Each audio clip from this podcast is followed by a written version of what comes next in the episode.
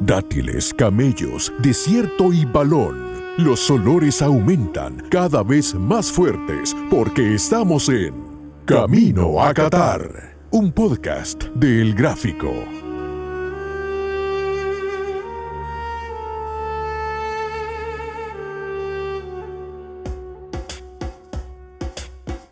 Muy buenas, bienvenidos a una nueva edición de Camino a Qatar, el Mundial cada vez más cerca. Los saludo Rodrigo Arias, me acompaña Claudio Martínez. Claudio, qué gusto estar con nosotros. Hola Rodrigo, hola Bruno, ¿qué tal? ¿Cómo les va? Bueno, listos aquí para, para otra jornada de debate, de, de, comentar el, esta gran fiesta que se viene. De Camino a Qatar. Bruno Porcio.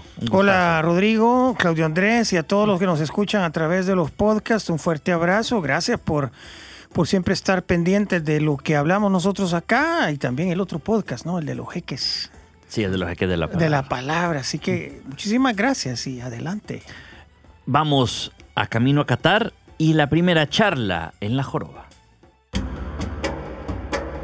Súbase a su dromedario y hablando de este tema tengamos una charla en La Joroba.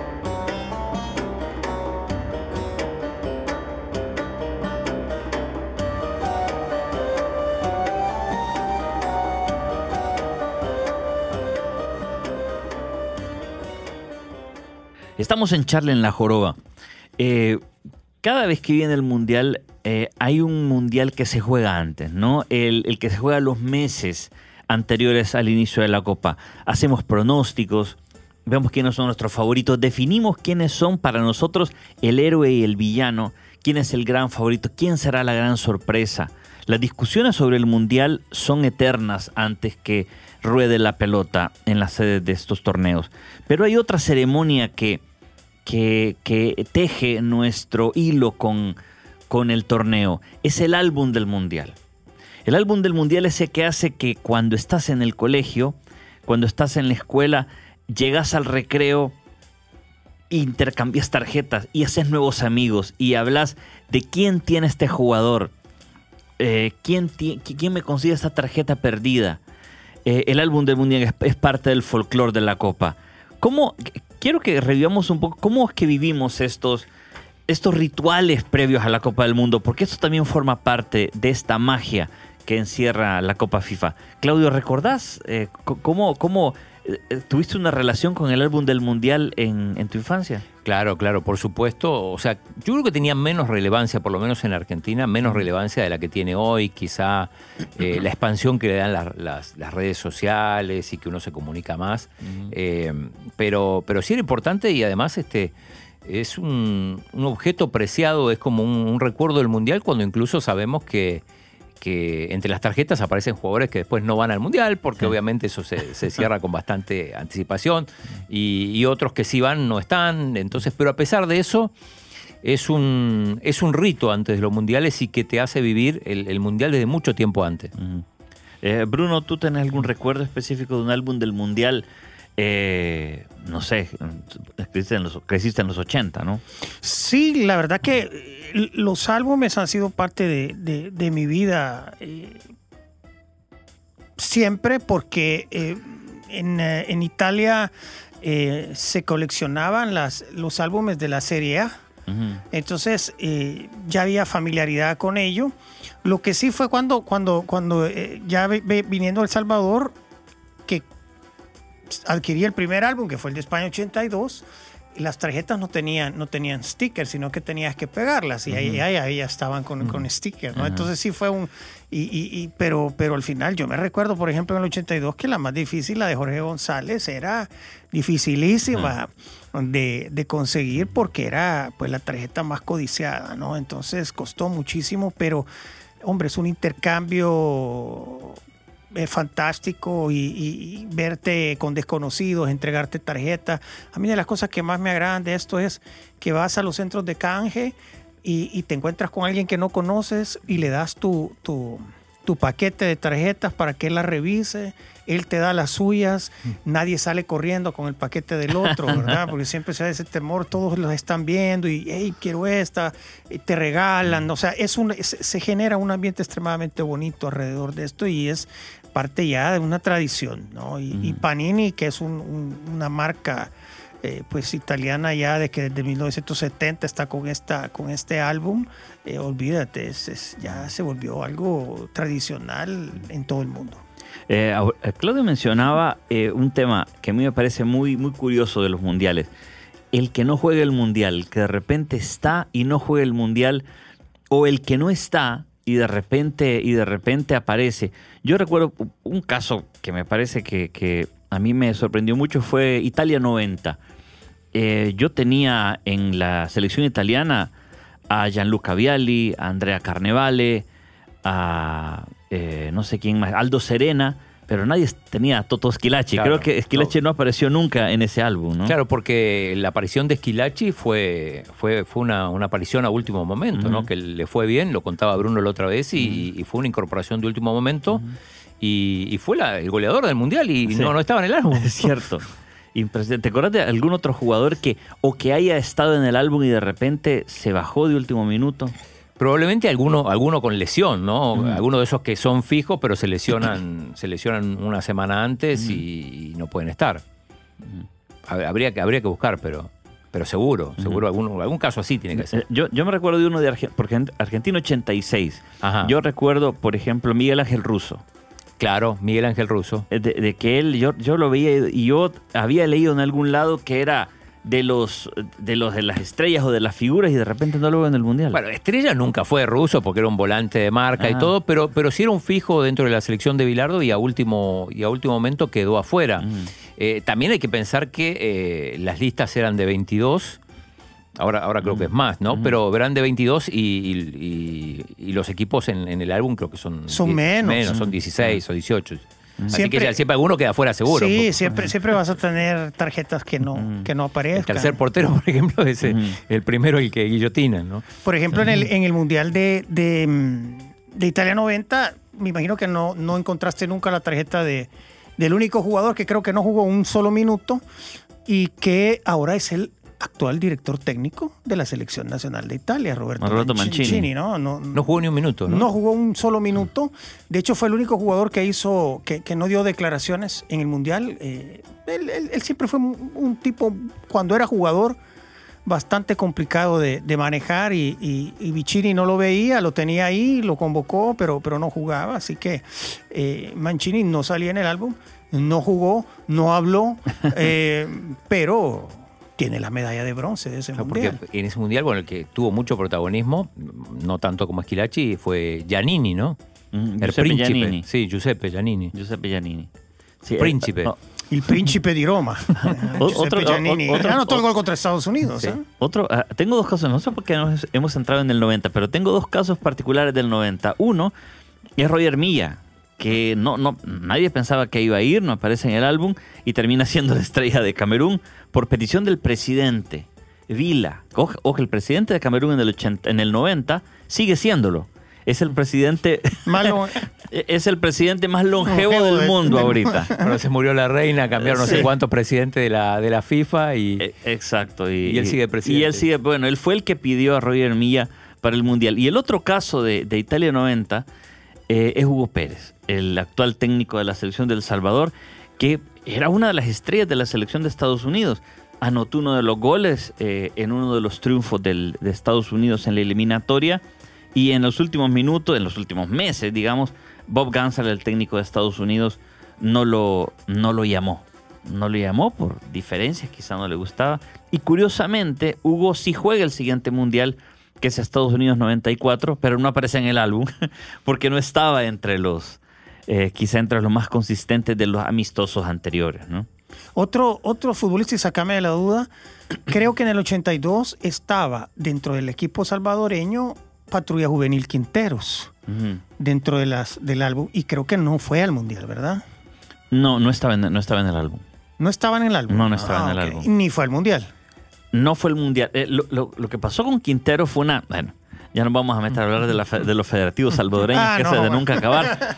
lo que pasa es de que el, entonces presidente de la Federación Salvadoreña de Fútbol, eh, Félix Castillo Mayorga, dijo que llevar 22 jugadores era un, un- una Un exageración. Eso es- un- para mí es, es el absurdo más grande en la historia de las listas de los mundiales, si no del mundial, ¿no? Eh, llevar dos jugadores menos. Sí, entonces no, no vamos a llevar, solo vamos a llevar 20. Y, y no lo llevaron ni a, ni a que entonces entre los mismos jugadores eh, les ayudaron para que fueran ah, incluidas, al menos en, en el viaje a España, Patrulla Juvenil Quinteros, y a Miguel González, alias la El Mica hermano. González, el El hermano, de Jorge, que también había sido importante en las eliminatorias. Jugó en la hexagonal 81 en Honduras, pero no lo incluyeron. Bueno, esa Pero, era. pero eso además es absurdo porque además la FIFA te paga los boletos de los jugadores. O sea, no es que no te los paga, que tienes que pagar los boletos. Exacto. Y, y- y había habido partidos, bueno, se recuerda partidos con el Jucatlán llenísimo en el semestre anterior al Mundial, eh, por ejemplo, el de Gremio. eh, son- Todos los amistosos pa- se pa- eh, llenaban. a, a- Cuscatlán a reventar, incluso me atrevo a decir que a un aforo ilegal por toda la, toda la gente que quedaba y salió, salieron los directivos diciendo de que, de que no tenían dinero, de que iba- a ser un gasto excesivo llevar a dos jugadores más. Pero bueno, ese es otro de los, de los ejemplos del álbum donde, donde, donde no aparecieron estos jugadores. Eh, recuerdo, bueno, hay, hay miles de casos, pero por ejemplo, eh, yo no sé si Romario, por ejemplo, también se hablaba que iba al Mundial del 98 eh, y terminó no yendo, ¿no? Ese es otra de los casos que a mí me... eh, me recuerdo que terminó llorando, recuerdo a Romario con lágrimas porque lo dejan ir. Eh, Hay muchos casos de cracks que Bayo- querían, Bayo querían también, jugar su sí. último Mundial y terminaron no yendo, ¿no? Sí, Trapatoni decidió no llevarlo a, al, al, 2002. al Mundial del 2002 cuando él había hecho un gran esfuerzo. Venía de una lesión, se repuso, eh, sa- estaba sano, eh, jugando muy bien en el Brescia y, y al final Trapatoni le dijo que sí, que sí, que sí y a último momento pues le hizo la llamada y le dijo que ya no. Si ustedes no han visto la película, pues véanla, está, es bonita la historia. eh, Ah, eh, el- es- la que está en Netflix. la que está en Netflix Sí. está, está bonita y ahí eh, exponen toda la carrera de Baggio y, y ese episodio sobre todo que le pone fin pues a, a- a- a su Mm. carrera en la selección y también más adelante creo que rápidamente dejó de jugar y- en, en los equipos y se retiró. Se dedica a cazar. Valdano en el 90 también, este, a, a último minuto, él ya había dejado el fútbol, volvió, eh, se estaba entrenando para, para jugar y como él mismo lo dice, nadé, nadé y me ahogué a la orilla. Es claro, él estuvo en la... Yo recuerdo, ¿sabes de qué recuerdo de Valdano? Aparte de la tarjeta del, de- del álbum del Mundial, recuerdo que vino a jugar un amistoso a Guatemala. No sé si lo ubicas. Con- la con- selección argentina, Ajá. antes del Mundial de Italia, viene a jugar a Guatemala un amistoso y juega Valdano. Juega muy mal, por cierto, ¿no? Claro, Valdano se había retirado y, y volvió a entrenarse porque ni siquiera creo que tenía equipo. Sí, exacto. Había sea, estado en el Real Madrid hasta el 88, Claro, sí. 89. Y Valdano cuando jugó bien. Bueno, Anotaba goles, pero que jugar bien. Bueno, en el 86 jugaba bien. Jugó varios partidos bien, de verdad. Anotó varios goles. Anotó goles, pero, pero que Sí, jugara no era bien. en los 100 mejores jugadores de la historia del fútbol argentino, no entra Valdano. No Sí, entra, bueno. imagínate, fue campeón del mundo. Y si no entra es por. Bueno, pero para, para Háblame, jugar- háblame mejor, de ah, lo de lo que- que jugó, vaya. Bueno, pero está bien. Enreda más, enreda más con su, con su discurso de lo que, de lo que jugaba en la cancha, de los, de los regates y así. Ajá. Bueno, eh, hay, hay otras tarjetas que a, mí me, que a mí me llamaron la atención. No sé si alguno de ustedes tiene eh, un álbum foto- eh, autografiado. No. No, no, No, tú no te no. Yo, yo una vez eh, cometí esta. Bueno, a mí no me arrepiento porque me parece que es un buen documento. Conocí a dos jugadores que yo tenía en el álbum. Yo no los conocía eh, como jugadores porque fueron de los 70, pero cuando vinieron a El Salvador, yo le llevé mi álbum de, de Alemania 74 que me hered- heredaron unos primos mayores. Yo hasta el 74 no había nacido, pero tenía unos primos mayores que me lo heredan. Y ahí estaban dos uruguayos que luego vinieron a jugar acá. Juan Masnik y Gustavo de Simone. Dos eh, defensores de la Claro. selección eh, celeste que jugaron Alemania 74 y llegaron y me lo firmaron. Ah, yo tengo otro álbum autografiado por Ricardo Lavolpe, ¿no? Eh, tercer técnico de... Tercer siquiera- arquero de Argentina. claro, ni siquiera jugó en Eh, el eh, 78. en el 78. y, y tengo, tengo una foto. yo no recuerdo si de, si de la. Si de él eh, personalizada, pero sí del equipo, del plantel de Argentina. Y me la termina firmando el, eh, el ahora entrenador que hizo carrera en México. ¿no? Bueno, Una es- gran es- carrera. ¿no? es curioso. bueno, en, en- en Argentina la Volpe casi no es conocido, salvo ese paso que tuvo por Boca, además bastante malo. Ajá. Pero, pero bueno, De Simone dirigió aquí el Firpo. Sí. Y cuando viste a Bilardo no, no tenías el álbum. Bueno, No. igual Bilardo no aparecía en el álbum. No, no, no. A Abelardo lo, lo vi en Argentina una vez, pero no, no llevé mi álbum para. para eh, pero no aparecía además. No, es, no, que no es aparecía. difícil, es difícil andar llevando el álbum de tal mundial. Habría que llevar el, ya el, el Sí. libro, ¿no? Que, Sí. que hoy te venden el libro con la colección de, de los álbumes desde el 70 hasta el 2014, Sí. si no me equivoco. ¿Sabes qué? De qué sí, sí tengo autógrafo era de Men- tengo un autógrafo de Menotti. Porque él entrenó a la selección de México Claro. un tiempo, en el 92. Y vino a jugar unas- un, un, um, un amistoso, recuerdo, contra El Salvador, el, México-El Salvador, justo antes de los Juegos Olímpicos. Y yo tenía una revista Gente de los años 70 donde salía Menotti, eh, quizá co- con un cigarro. Seguramente, quizá. porque Eh, fumaba ajá, mucho. y, y con, con un abrigo. Y sí, me, me- me- tengo ese autógrafo de Menotti, pero no del álbum.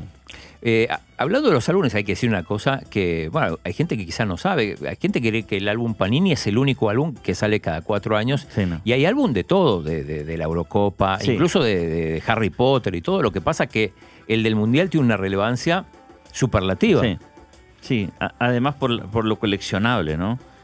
Y, y antes, que antes... Y eh, se traslada también, Ajá. Claudio, de, de generación a, a generaciones, ¿no? O sea, uno, uno que los llenó de padre quiere llenarlos con su hijo y a veces la excusa es, es que el- el- los hijos lo tienen que llenar, pero el, el que lo llena más sos tú.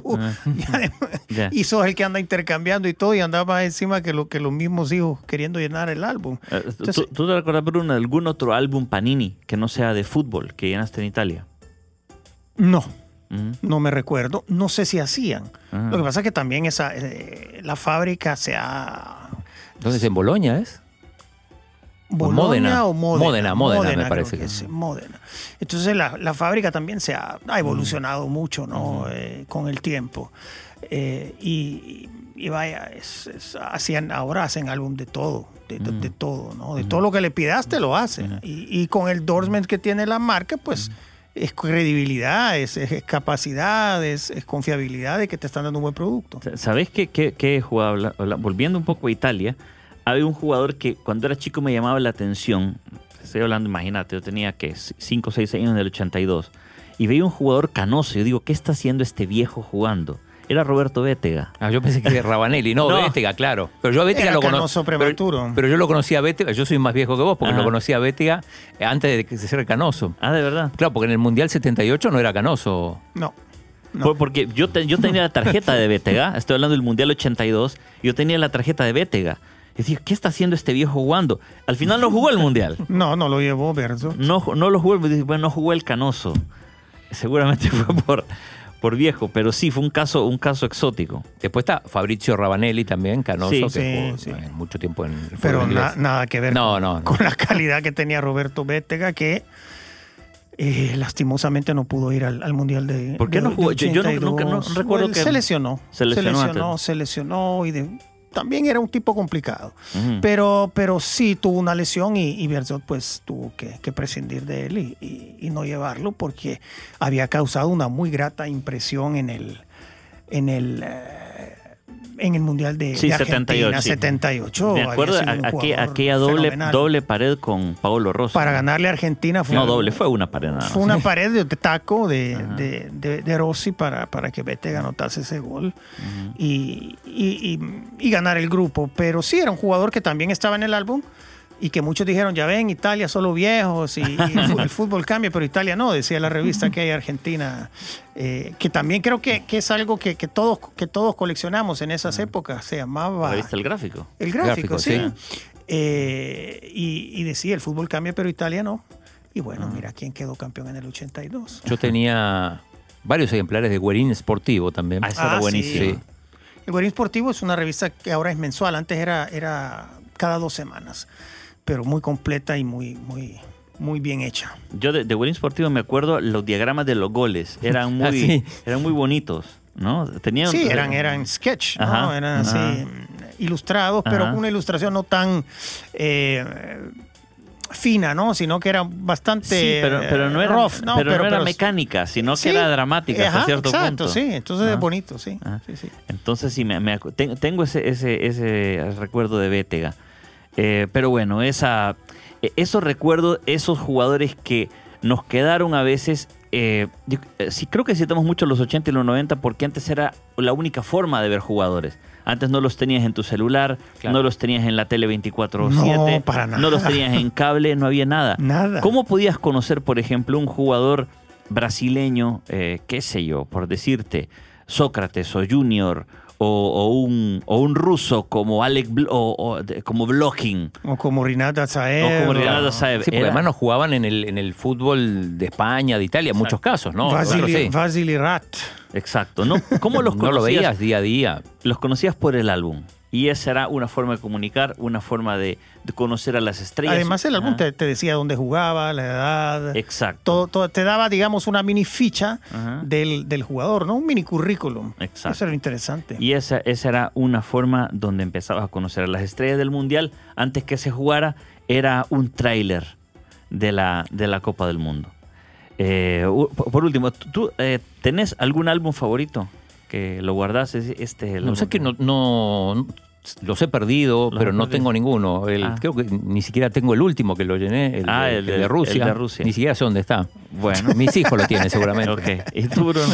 Creo que por ahí debe tener el de eh, el del 94, eh, el de Estados Unidos, creo que fue un mundial eh, que recuerdo mucho y, y lo llenamos y lo llené y, y creo que por ahí lo debe tener. Bueno, yo tengo el del 82 sin las tarjetas pegadas, porque por, con, una, con una pega artesanal lo hacíamos. Sí, eh, Y se me despegaron todas las tarjetas, pero las tengo todas. Las voy a pegar. hay que volverlas a pegar. las voy a sí, pegar ahora, con, con pega loca. Exacto. Bueno, este fue el primer segmento de Camino a Qatar, pero tenemos mucho más. Así que vamos a una pausa y ya regresamos. I am singing song. Soup song. Flop song.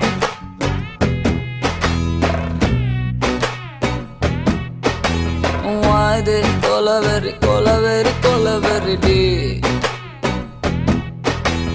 வாது கொலவெறி கொலவெறி கொலவெறி டே rhythm correct வாது கொலவெறி கொலவெறி கொலவெறி டே maintain please இது போல வெறி அடி. டிஸ்டன்ஸில்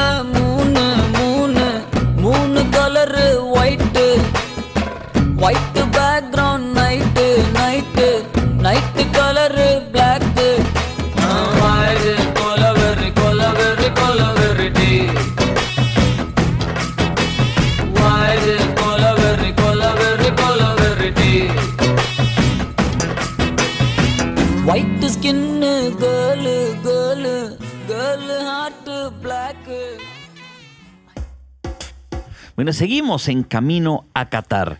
Vamos a una sección especial, esta que nos tiene acostumbrados eh, la producción El Tesoro de Baba. Visto de lejos es un chunche, pero de cerca es un zafiro.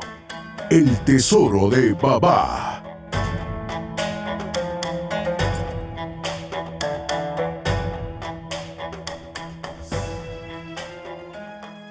Estamos en el Tesoro de Baba.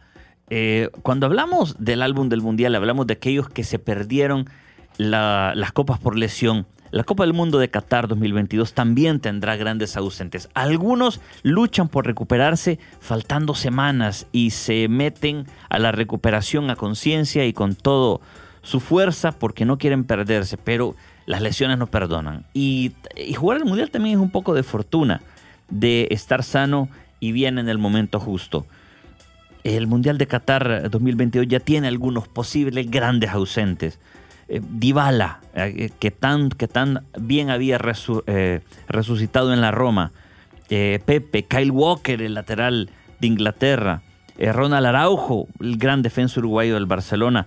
En México tiene dos grandes atacantes, el Tecatito Corona y Raúl Jiménez.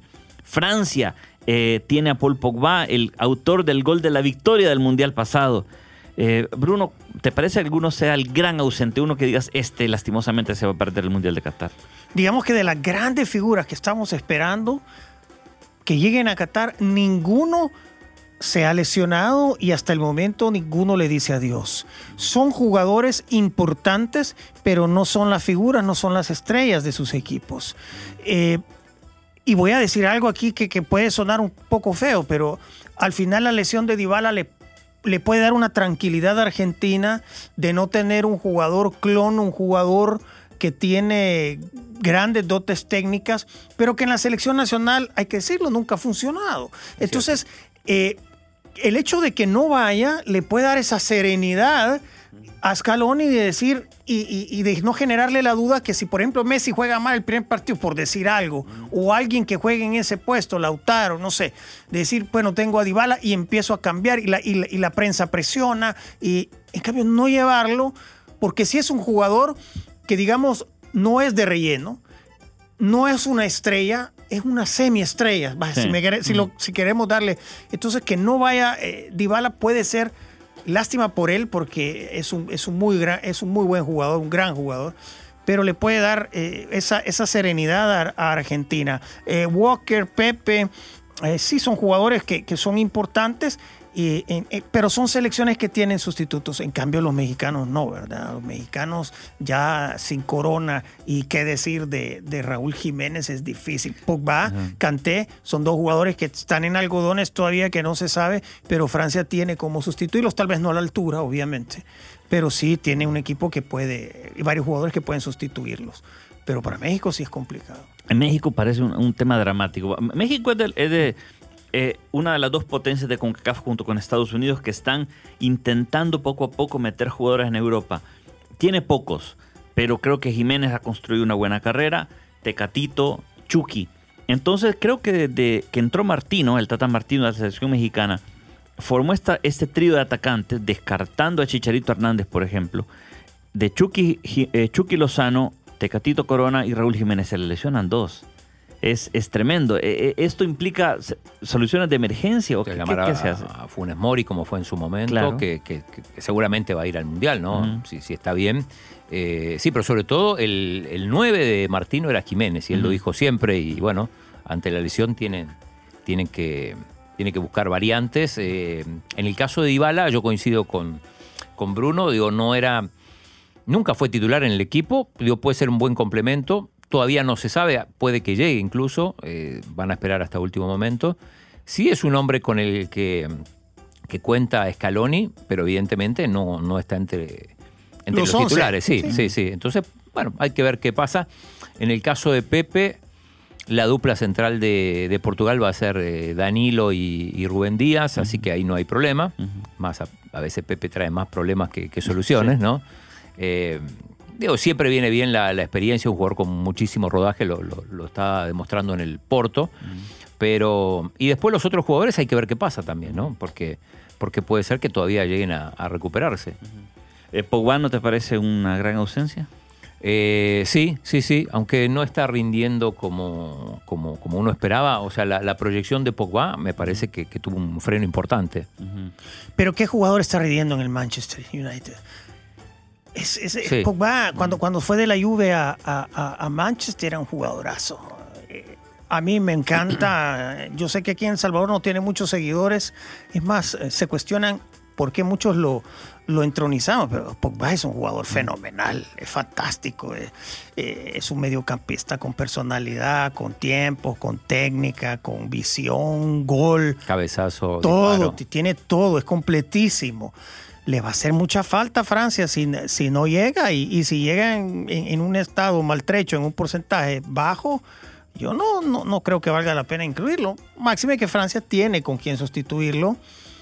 Repito, no, en la, no de la calidad, pero, pero entre los demás pueden, digamos, eh, hacer sentir bien si es Chomení o, el que ocupe ese puesto, hacerlo sentir arropado y de, que, y de que no sienta mucha responsabilidad sobre sus hombros por ser tan joven, porque ahí está Mbappé, están los, los dos eh, Hernández, está Pavard, está Varane, están grandes jugadores que han sido campeones del mundo y que, pues, eh, van a hacerlo sentir tranquilo y sereno y con poca responsabilidad. Sí, eh, lo de Pogba me llama la atención también porque me- eh, para mí es un grupo, eh, si anotas el gol de la victoria en una final, sos inmortal para siempre, ¿no?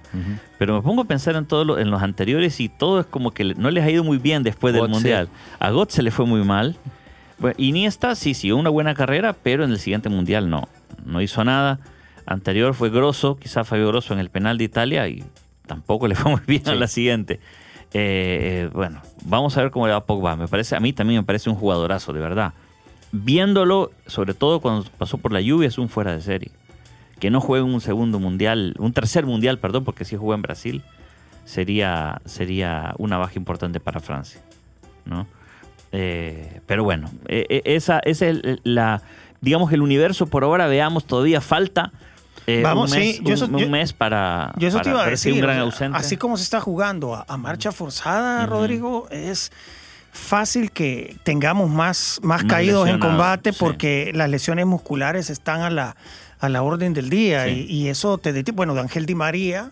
eh, Sí, es muy vulnerable. Es extremadamente lo vulnerable, ya lo sabemos, va a llegar con lo justo y, y tú los ves que algunos andan corriendo y de repente se, se toman atrás. Son lesiones que, que en las ecografías y radiografías están o no están, se definen o no se definen. Y también algunos que lo van a usar para, para descansar probablemente y para llegar mejor al, al mundial. Pero sí, creo que así como se está jugando, eh, va a ser eh, complicado de que no haya más lesionados. Exacto. Hay que esperar. o- bueno, Messi está lesionado Ah. en la actualidad. O sea, hay varios jugadores que están que, que- que se, está- que se están lesionando en sus músculos con cierta regularidad y es Ah. peligroso. Es peligroso. Veamos qué nos depara el último del mes de espera, el último mes y medio de espera antes de la Copa del Mundo. Nos vamos a otra pausa y regresamos con nuestra sección chiquitas y tóxicas. Si se aburre, tómese tres de estas durante el Wiri Wiri, pero no se exceda. Son chiquitas y tóxicas.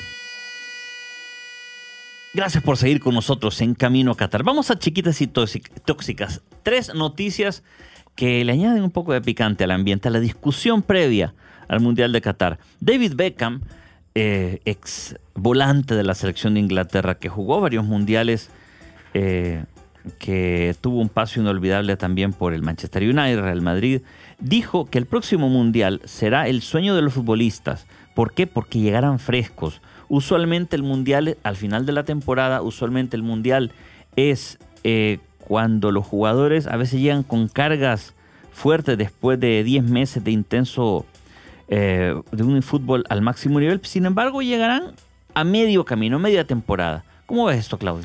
Bueno, tiene acá hay, hay medias verdades, ¿no? Sí. Porque por un lado es cierto que, que el jugador va a llegar eh, no al final de la temporada, sino, sino en el medio. Mm. Lo que pasa es que eh, el calendario se apretó tanto, y, y lo hablábamos hace un rato, eh, que los jugadores están sometidos a una, a una carga física enorme. Mm.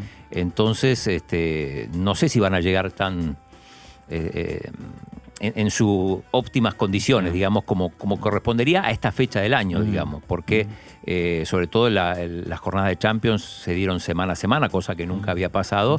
Y justamente estamos hablando de que eso ha ocasionado lesiones musculares, sobre todo. Así que eh, David tiene razón en un 50%. Sí, 50%, Bruno. Eh, no sé qué tanto el porcentaje, pero habrá que verlo, porque nunca lo hemos visto. Y, y- y afirmarlo, ok, Sir David Beckham, ¿no? Es Sir, ¿no? Sí. Sí. Ok, Sir David Beckham se le puede, se le puede perdonar todo lo que diga, pero eh, no sé, o sea, así como se está apretando los calendarios, por ejemplo, en las épocas anteriores los calendarios no se apretaban tanto.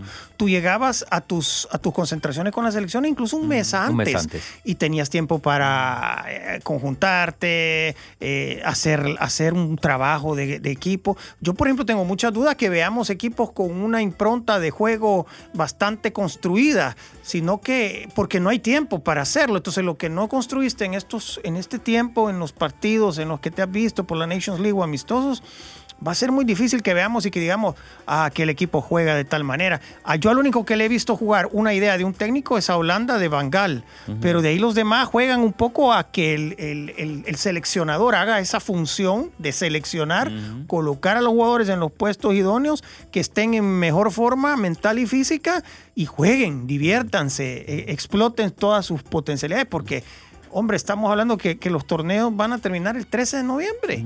¿Y, el, ¿Y el Mundial cuándo empieza? El 20. El 20, o sea... Sí, no, hay nada. ¿qué, qué, puedes hacer? no creo que... O sea, por un lado, los que lleguen bien físicamente, sí, pero hay un montón que van a llegar con, lesiones musculares, con miedos de recaer y todas las cosas. Entonces, no sé eh, qué, qué, tanta razón tenga. Bueno, la siguiente chiquita y tóxica. Los brasileños están reacios a comprar o usar sus camisas amarillas porque se le ha dado una connotación política. Claro, estamos en medio del ambiente electoral en Brasil, donde están Jair Bolsonaro, Lula da Silva, pero el gobierno de, Bolsonaro, según confirman algunos eh, estudios de opinión, tiene también una relación con la, el color amarillo, ¿no? Sí, bueno, de hecho Bolsonaro usó la camisa, Neymar en adhesión a Bolsonaro usó la, camisa amarilla y eso automáticamente hace que los que son detractores de, de Bolsonaro, que son seguidores de Lula, no la usen.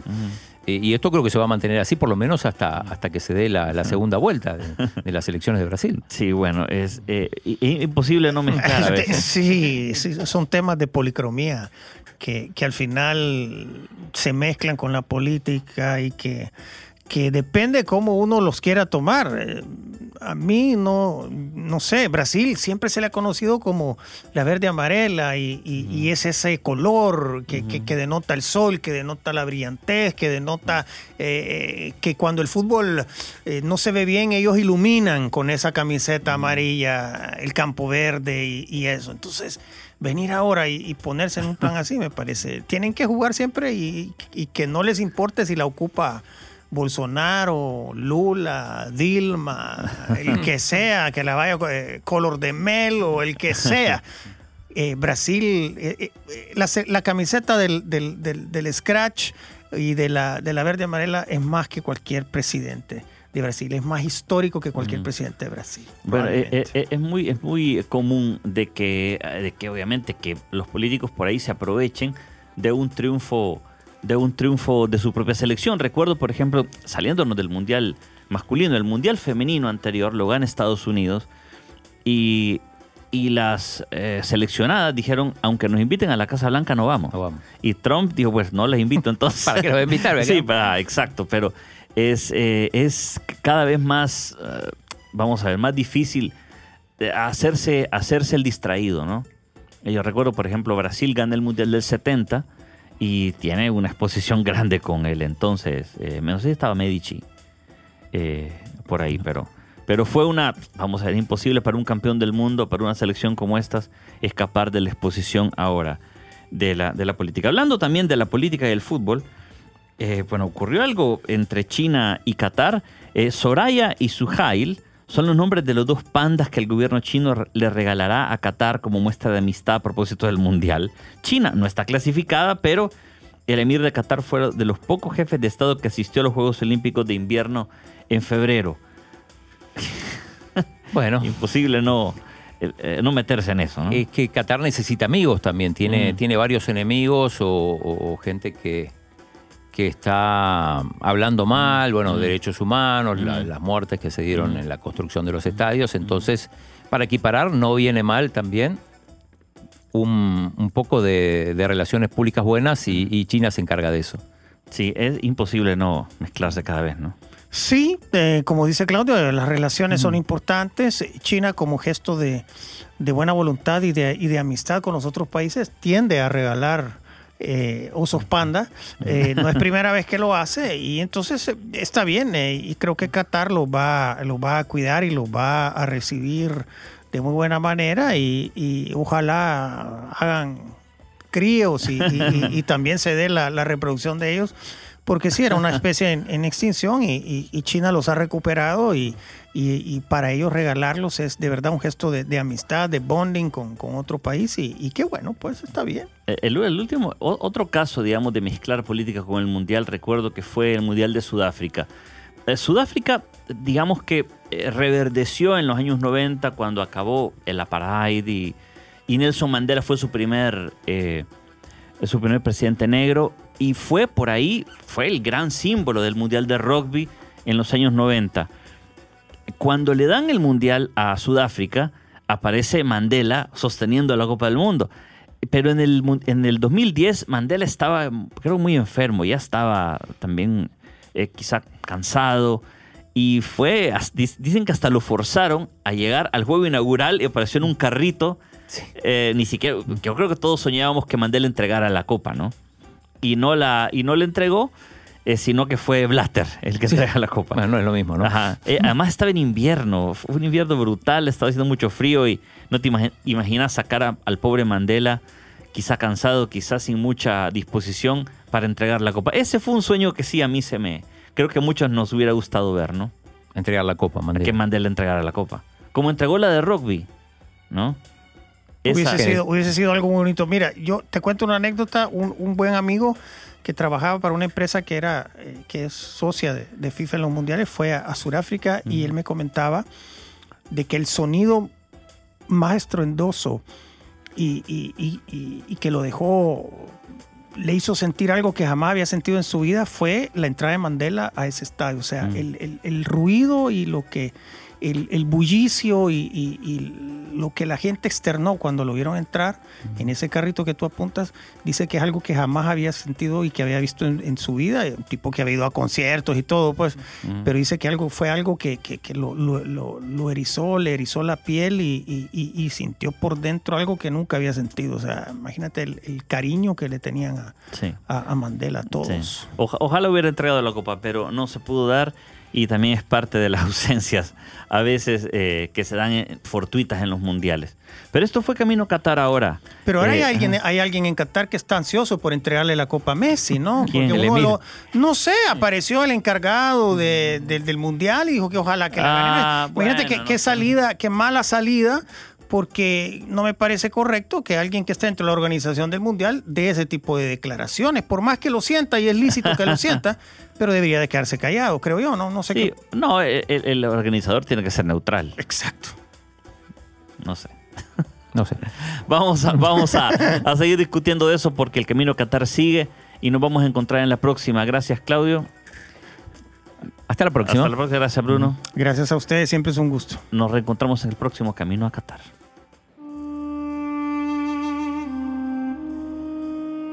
Más olores, más desierto y más fútbol. En otra emisión de Camino a Qatar.